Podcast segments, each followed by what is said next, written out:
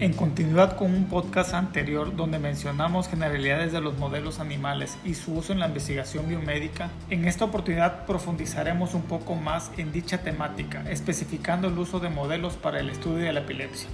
Hola, ¿qué tal? Los saluda el doctor Ángel Puig Lagunes, investigador de la Facultad de Medicina Campus Miatitlán. Sean bienvenidos a un podcast más de miércoles de ciencia. Recapitulando un poco del podcast anterior, recordemos que un modelo animal es una especie no humana utilizada en las investigaciones biomédicas para modelar o imitar procesos biológicos y obtener más conocimiento sobre la estructura y la función del humano. Los modelos animales han proporcionado una información indispensable para la búsqueda del conocimiento médico y el alivio del sufrimiento. Los fundamentos de nuestra comprensión básica de la fisiopatología de las enfermedades y la anatomía humana pueden atribuirse en gran medida a las investigaciones preclínicas realizadas con diversos modelos animales. También comentamos que la epilepsia es un trastorno cerebral ocasionado por la actividad eléctrica normal de las células del cerebro que pueden ocasionar convulsiones y pérdida del conocimiento. Actualmente, entre el 1 y el 2% de la población mundial padece epilepsia. Para México se calcula que más de 2 millones de personas padecen esta condición, siendo la enfermedad neurológica más común en el mundo, principalmente en niños y adultos mayores en diversos laboratorios alrededor del mundo para comprender más la neurofisiología de la epilepsia, sus mecanismos celulares y moleculares implicados en la generación de las crisis, el daño producido por estas, hasta la investigación de nuevos fármacos para su tratamiento, se emplean modelos animales, del cual el más utilizado para la investigación de la epilepsia es la rata albina. Los modelos animales nos permiten tener un control más preciso sobre las variables experimentales como el peso, la edad, la temperatura, el alimento, los tipos de crisis, la frecuencia y la duración de las convulsiones, entre otras cosas más. Esto nos proporciona la oportunidad de explorar los mecanismos subyacentes de la enfermedad.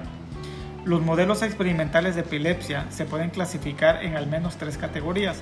El primero se debe a la consideración de la causa de la actividad epiléptica, ya sea por el uso de sustancias químicas, estímulos físicos como eléctricos, hipertermia, hipoxia, alteraciones metabólicas o mutaciones genéticas, por ejemplo con el uso de ratones transgénicos o knockouts que presentan una predisposición genética a las crisis de ausencia. El segundo es de acuerdo a la duración del protocolo de inducción de las crisis epilépticas, ejemplificando si son crisis agudas o crónicas. Y el último, de acuerdo al tipo de la actividad epiléptica que se genera, si son focales o corticales o límbicas o bien generalizadas, clónico-tónicas o estado epiléptico, entre otros más. Debe de mencionarse que en muchos casos la categorización de los modelos experimentales es más bien una combinación de todas las clasificaciones anteriores. Para ampliar lo mencionado, ejemplificaré un modelo químico que como su nombre lo indica consiste en inducción de la actividad epiléptica como consecuencia de la administración de sustancias ya sea excitadoras, principalmente análogos glutamatérgicos, recordando que el glutamato es el principal neurotransmisor excitatorio del sistema nervioso central o con agentes que disminuyen o bloquean la neurotransmisión inhibitoria, principalmente antagonistas gabérgicos o glicinérgicos.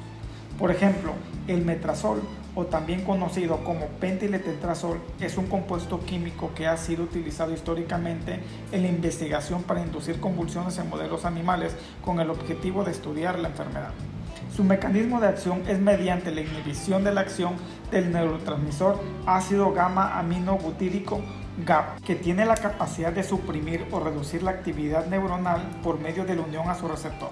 Lo anterior desencadena la hiperexcitabilidad y genera el desarrollo de crisis tónico-clónicas generalizadas. Este modelo químico permite investigar los mecanismos cerebrales fundamentales de la epilepsia, identificando los cambios moleculares antes, durante y después de las crisis, los circuitos neuronales involucrados, prueba de tratamientos potenciales, el desarrollo de biomarcadores que podrían usarse para diagnosticar y monitorear la epilepsia y el estudio de las comorbilidades asociadas con la epilepsia como el trastorno cognitivo, emocionales o neuropsiquiátricos, proporcionando una comprensión más completa de las consecuencias de la epilepsia en el organismo. Sin duda alguna, los modelos experimentales son de vital importancia en el entendimiento de la epilepsia, pero debe existir conciencia de los alcances y las limitaciones de cada uno de ellos para obtener conclusiones valiosas.